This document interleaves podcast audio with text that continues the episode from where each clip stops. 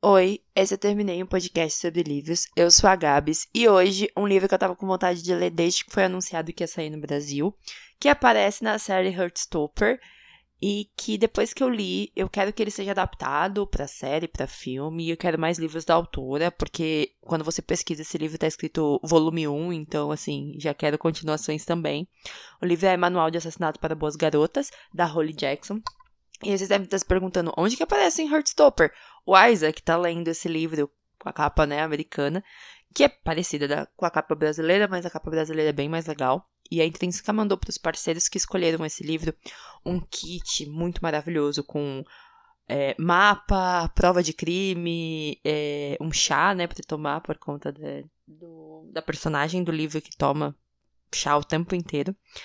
E uma lupa para tipo você se sentir bem, bem, bem investigador.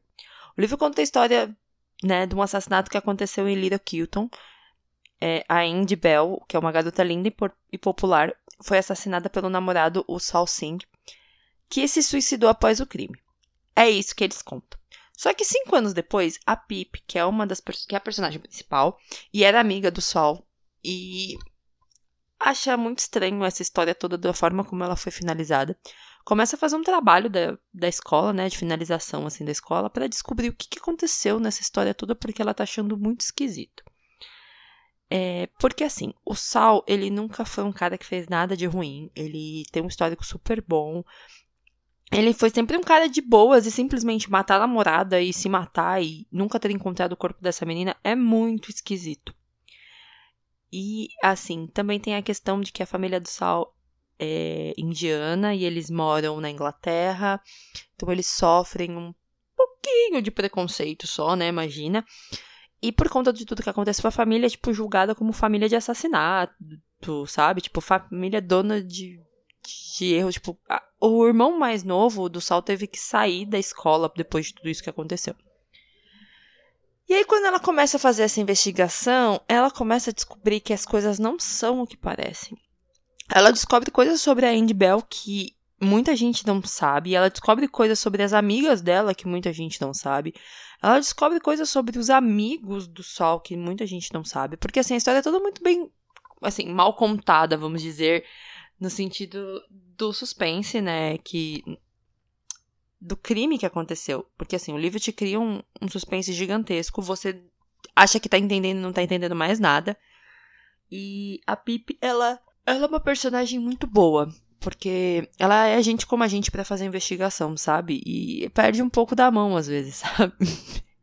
Fica com o carro vendo traficante de drogas e não avisa ninguém. Vai até cenas de crime sozinha.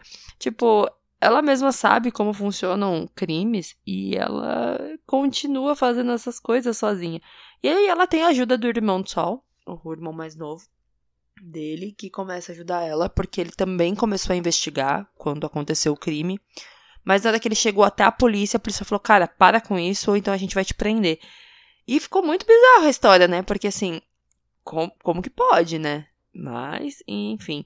O livro traz muitas, muitas, muitas reviravoltas, muitas reviravoltas. E é muito legal porque ele tem capítulos, mas no meio dos capítulos tem as, as transcrições das entrevistas que a Pip faz ou das pesquisas que ela faz. Então, assim, o trabalho dela tá no meio do livro.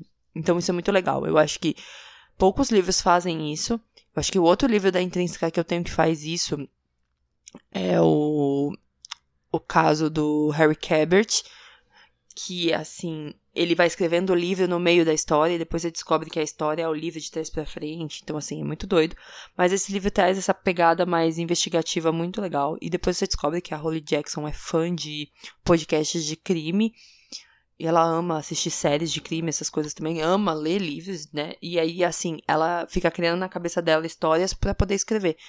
E é nitidamente isso que acontece mesmo no livro ele tem um final surpreendente. Você nunca imaginaria que aconteceu da forma que aconteceu, tudo que aconteceu. E é muito doido ver a, os personagens expondo isso, né? Principalmente a Pippi indo atrás do que acontece. Ela perde muita coisa no meio desse, desse caminho, né? Perde amizades, perde respeito, perde coisas mesmo pessoais, assim. E é muito doido ver como o livro foi bem construído. E ele é visível. Assim, é um livro que você consegue enxergar tudo que tá acontecendo, todas as questões, todos os momentos. E que, assim, se fosse uma série ou um filme, você conseguiria ver todo, tudo que tá acontecendo ali. Ela é muito visual, assim, a autora. O livro é quase um roteiro audiovisual perfeito para você adaptar toda aquela história. E eu quero mais livros da autora, tá? Intrínseca. Então pode trazer tudo que ela tiver. Eu já tava muito ansiosa, assim, para ler esse livro quando vocês anunciaram.